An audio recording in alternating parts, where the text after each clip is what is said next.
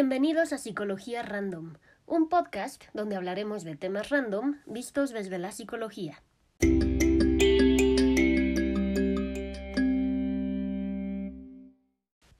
Hola a todos, ¿cómo están? Espero que estén muy bien.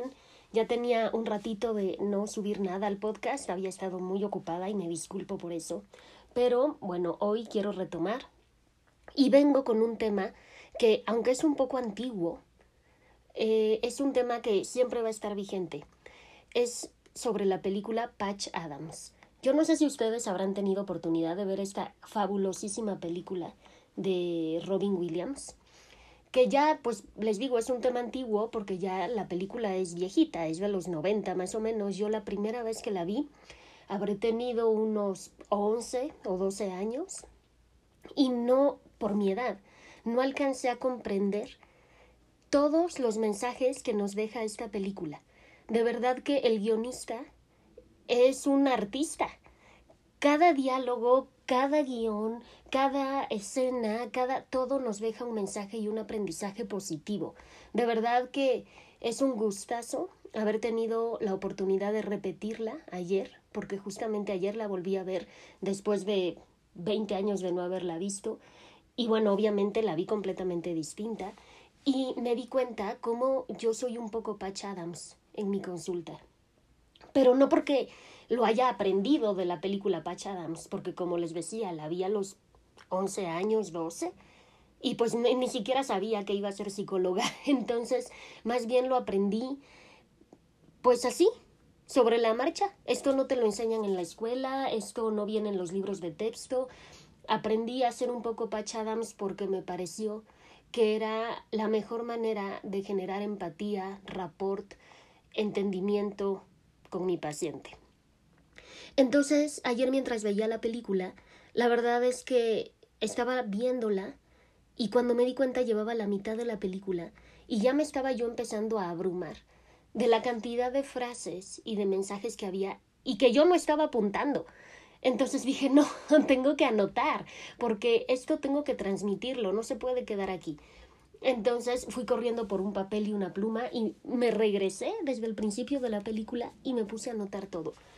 Si ustedes no la han visto aún, les recomiendo que lo hagan.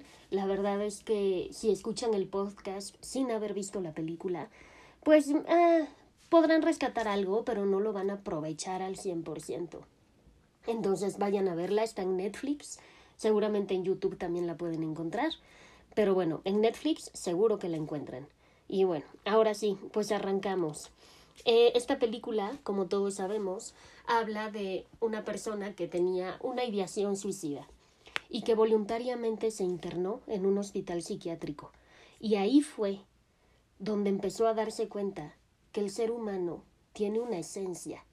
Detrás del trastorno que se le pueda ver, esquizofrenia, eh, catatonismo, bueno, más bien, sí, catatonismo, lo que ustedes quieran, detrás de eso, de esos enfermos que él veía en el hospital psiquiátrico, eh, había un ser humano. Y había un ser humano que no había perdido su esencia. Y entonces, poco a poco, él empezó como a interactuar con estos pacientes que estaban ahí en el hospital y empezó a darse cuenta que conectaba con ellos, pero no de una manera racional, sino de una manera, una conexión de esencia, de alma, afectiva completamente. Así que cuando él se dio cuenta que la gente no es una enfermedad y no es un trastorno, cuando se dio cuenta de eso empezó realmente el vínculo y la conexión con estas personas. Y bueno, él como estaba ahí, pues también tenía que llevar su terapia, con su terapia de grupo, digamos, con el psiquiatra y todo. Y fue donde se dio cuenta que el personal tampoco es que estuviera muy calificado para hacer esta conexión de ser humano a ser humano. Y que hoy, en la práctica, los psicólogos sabemos que es básica. Si tú no conectas a ese nivel superior con tu paciente, no va a haber mucho que puedas hacer por él, la verdad. Y va a terminar siendo un paciente que va a ir un par de sesiones y no va a volver. Y no es que tú seas un mal terapeuta, lo que pasa es que no hubo esa conexión, no se logró, por alguna razón. El caso es que él decidió que se daba de alta, él solito, y fue con el psiquiatra, con el médico que lo atendía y le dijo, ¿sabes qué? Ya me voy, porque quiero escuchar a la gente, porque quiero conectar con la gente, quiero ayudar a la gente. Y el psiquiatra le dijo, pero eso es lo que hago yo, ese es mi trabajo. Y entonces Patch Adams le contestó, y apestas haciéndolo, lo haces muy mal. Ni siquiera miras a la gente cuando te habla. Patch Adams le hablaba al psiquiatra y el psiquiatra se estaba preparando el café, le echaba azúcar, lo probaba. En ningún momento lo volteó a ver a los ojos. En ningún momento hizo un gesto de estoy aquí, te estoy escuchando. En ningún momento fue algo así como de entiendo que me estás contando algo muy doloroso y difícil para ti. Y te estoy escuchando. No, así como cualquier cosa, como si le estuviera hablando del clima. Y él Patch Adams en su gran inteligencia, porque a mí me queda la duda si no era un genio, eh, pues se dio cuenta de eso con esa gran sensibilidad que tenía y dijo, me voy. Y entonces se dio cuenta de que esa conexión a ese nivel era lo que podía ayudar a la gente. Bueno, empezó a estudiar, no sé qué, y bueno, como todos vimos en la película, se coló antes del tercer año en el hospital para estar cerca de los pacientes cuando eso no estaba permitido. Y hay una escena que me gustó mucho donde están todos los estudiantes con uno de los médicos y están hablando de una paciente que está ahí en una como camilla y les están diciendo este esta persona eh, posiblemente se ampute uno de los miembros, infección de no sé qué, no sé qué, no sé qué. Dudas. Y entonces Patch Adams dice, ¿cuál es el nombre de la paciente? Y el doctor así de, ¿qué importa? Pero es que Patch ya se había dado cuenta de que había que llegar más, que no es una persona ahí, no es una diabetes, no es un cáncer, no es la cama 34, es fulanito de tal. Y esa es la manera de conectar. Por ejemplo, yo, en mi consulta, cuando quiero enfatizar un tema, llamo al paciente por su nombre. No le digo, es que tienes que independizarte de tu mamá. Le digo, fulanito, tienes que independizarte de tu mamá. Eso suena diferente, te estoy hablando a ti persona, a ti ser humano. Eso es muy distinto y Patch se dio cuenta de eso. Eh, posteriormente nos hacen ver en muchas ocasiones que los médicos se sentían como superiores, superiores a las enfermeras, y no solo en el, en el organigrama, sino superiores en todos sentidos, y lo que es peor y más feo, superiores a los pacientes, como si el paciente fuera una secta aparte, una población eh, ahí este de menor nivel o no sé cómo llamarlo, pero así lo veían y Patch también se dio cuenta de eso. Eh, y dijo, es que ¿por qué? ¿Por qué los médicos tienen que estar arriba? Pase por aquí, doctor Smith. Pase por allá, doctor Johnson. ¿Por qué? decía él. ¿Por qué no podemos estar al nivel de los pacientes? Y de hecho en su juicio él lo dijo. Aprendan de las enfermeras. Las enfermeras tienen muchísima información y muchísimo conocimiento que pueden transmitir. No sean soberbios, aprendan de las enfermeras. Y eso me, me, me, gustó muchísimo porque esto de hay clases sociales, hay niveles, hay tú arriba, yo abajo y como yo tengo más estudios, tú vales menos, eso de verdad que a mí me revienta. Todos somos seres humanos, todos valemos igual. El más multimillonario del mundo vale lo mismo que el más pobre del mundo. ¿Por qué? porque no valemos por lo que hayamos logrado, no valemos por lo que eh, estemos produciendo económicamente hablando o por todos los títulos de estudios que tengamos. Valemos porque todos somos lo mismo, todos somos ser humano. No importa si uno tiene un trastorno psicológico y el otro no, no importa si uno tiene sida o cáncer y el otro no, es que eso no importa. No importa si uno es adulto y el otro es niño todos en esencia somos seres humanos. Y eso es lo que tenemos que ver en consulta, que todos somos seres humanos y entonces el terapeuta no está por arriba del paciente. Y eso es algo que a mí en la escuela no me lo dijeron así tal cual, pero sí me lo dejaron ver entre líneas. Es que tú como terapeuta eres la autoridad en el consultorio. A ver, espérame tantito, pues ni que fuera esto el ejército. Yo no veo mi superioridad en el consultorio porque no la tengo. De hecho, si me lo preguntan, si a fuerzas tuviera yo que poner a alguien por encima de otro alguien en el consultorio, pondría por encima al paciente, porque son sus necesidades, sus problemas y sus temas los que se atienden en consulta, no los del terapeuta. Siempre el paciente debe de ir por arriba, pero no porque sea mejor, sino porque durante esa hora de terapia él es el importante. No es mejor persona que el terapeuta, no, tampoco es peor, es igual, pero esa hora es su hora para dedicársela completamente a él y el terapeuta tiene que aprender a pasarse a segundo término siempre. Y aquí es donde me gustaría hacer la, liga con otra idea muy bonita de la película que dice lo que pasa es que no no ayudan los médicos, sino los pacientes son los que nos ayudan. Pach lo dijo clarísimo cuando hablaba con su novia, que luego no supimos si eran novios o no, pero bueno, eso. Eh, le decía, cuando yo estuve en el hospital psiquiátrico, no me ayudaron los médicos, me ayudaron los pacientes.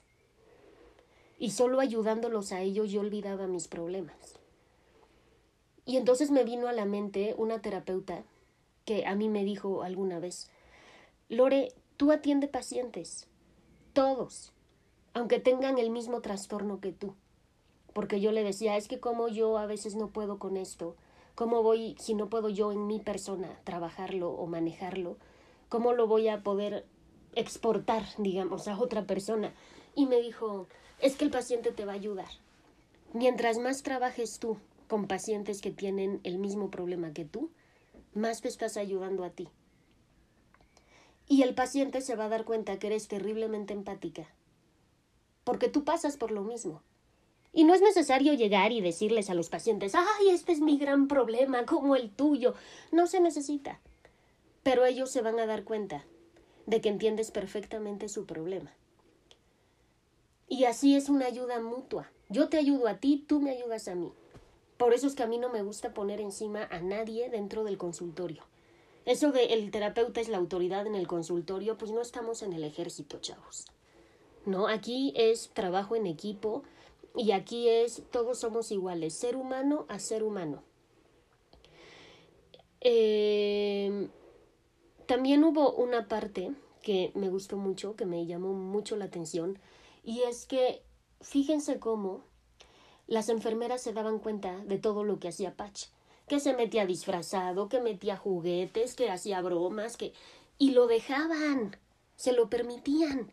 Aunque sabían que los médicos no iban a querer, ellas se hacían bien tontas, como que no veían nada, como que aquí no pasaba nada, para que Patch pudiera hacerlo.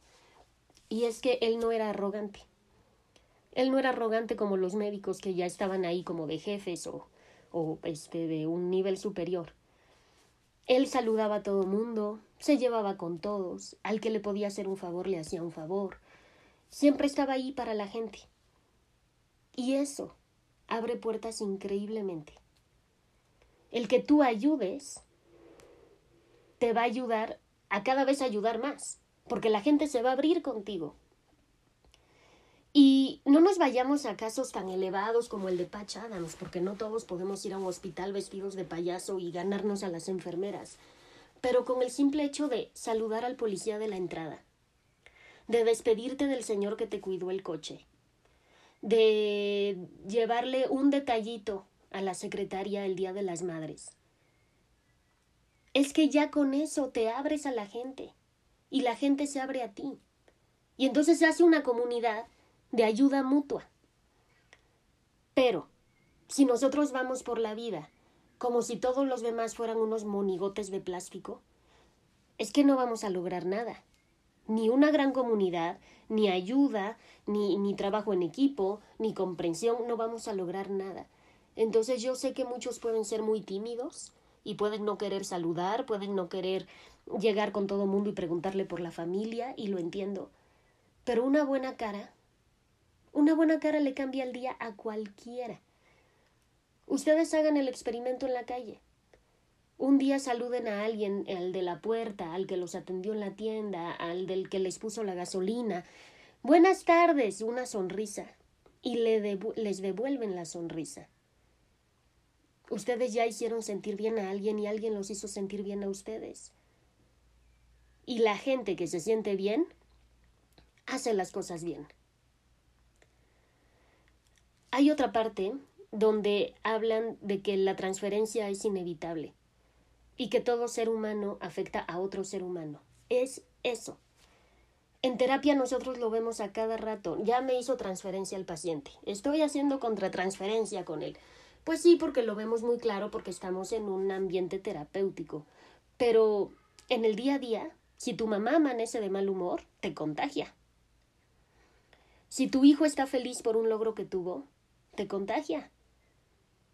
Hay transferencia todo el tiempo y todos nos afectamos entre todos. Entonces, qué mejor que nos afectemos positivamente para que el día que no podamos eh, eh, ayudarnos o, o afectarnos positivamente, ese día ya hayamos tenido suficiente carga positiva para no hundirnos hasta el fondo y tener una buena red de apoyo. Así es de que creo yo que el mensaje no solo es es que la risa ayuda, es que tú vea tus objetivos y lograrás tus metas, hay que ser persistente, hay que ser alegre, a lo mejor el, el objetivo está más profundo, ¿no? Siento yo que esta reflexión es un poco como ¿cuántos dedos ves? No hay cuatro. Vamos a ver un poquito más allá. Otro tema, y ya creo que es el último y con el que cerraré, es que puedes tener 384 mil estudios, como el compañero de, de Patch, que tenía tantos, tantos estudios pero no tenía el carisma, ni la empatía, ni el don de gente que tenía Patch. Y a veces, tener ese don de gente y generar un buen reporte en la consulta es lo que hace que el paciente se adhiera al tratamiento y mejore. Quizá yo no tengo las mejores técnicas cognitivo-conductuales. Quizá yo no soy la más ortodoxa para aplicar todo lo que la psicología dice que hay que aplicar. Quizá no, pero si logro tener un buen rapport, una buena conexión y vínculo de persona a persona, de ser humano a ser humano, la mejoría va a ser notable. Y si a eso le agrego terapias cognitivo-conductuales y técnicas, información de psicología eh, y, y maneras de hacer las cosas que la ciencia ha demostrado que funcionan, bueno, o sea, es que la ganancia debe de ser potencializada al mil por ciento. Entonces, es un tema de sí estudien, sí está padre, pero no lo es todo. Hay que tener don de gentes. Hay que ver al ser humano como un ser humano, no como un número, no como un trastorno, no como una enfermedad. Así es que, bueno, yo creo que el mensaje en general es eso, pero a mí me gustaría redondearlo o resumirlo con un embárrate de la vida. Embárrate. Así como la viejita se embarró en el espagueti. Que no te importe si se ensucia tu ropa. Que no te importe si vas a tener espagueti hasta por adentro de las orejas. Embárrate. Porque si vives la vida preocupado por es que qué van a decir, es que socialmente se ve raro, es que es una idea que yo siempre he tenido, pero como nadie lo ha hecho, seguro no se puede. Si vives con esos, como diría mi papá, atavismos telúricos, nunca te vas a meter al tazón de espagueti. Y desde afuera no se disfruta igual. Ya nacimos. Ya nadie nos preguntó, pero ya nacimos pues si ya estamos aquí, pues ya vamos a disfrutarlo, ¿no? No nos queda de otra. Entonces, si ya fuiste al evento, ya métete al tazón de espagueti. Ya, venga, con todo. ¿Qué es lo peor que puede pasar? Sin hacer locuras, con prudencia, pero sin miedo a embarrarte, sin miedo a, a, a terminar oliendo a mantequilla, sin miedo a que a lo mejor tu ropa se engrasó tanto que la tuviste que tirar. Porque eso no importa. Se te ensució el pantalón y no se le quitó la grasa, te compras otro. Lo metes en Vanish o no sé qué hagas, no importa. En veinte años a nadie le va a importar si el pantalón tenía grasa o no. Así que embárrate, embárrate de la vida, embárrate de la gente que está alrededor, de su esencia, para poder crear una gran comunidad de ayuda mutua, de positivismo, de buena vibra. Eso es lo que necesitamos. Y si pretendemos que los terapeutas solitos nos sentemos a intentarlo en terapia y así, es que no va a pasar. Tiene que ser toda la comunidad trabajando por ese bien común y por esa conexión ser humano a ser humano. Esa conexión que los terapeutas logramos en terapia todo el tiempo, pero que fuera del consultorio es bien difícil de lograr, mas no imposible. Hay que intentarlo. Por algo se llega a empezar. Así es que bueno, espero que les haya llegado este mensaje, que les haya gustado el podcast. Eh, prometo no dejarlos abandonados ya tanto tiempo, disculpen, he tenido mucho trabajo.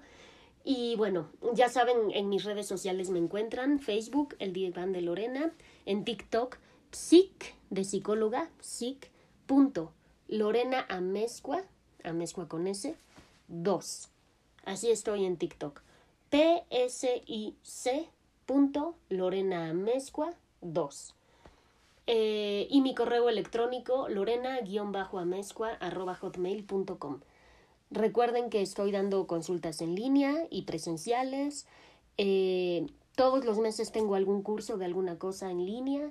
Así es de que, pues por acá me encuentran y nos estamos viendo. Un saludo y un beso grande hasta donde estén.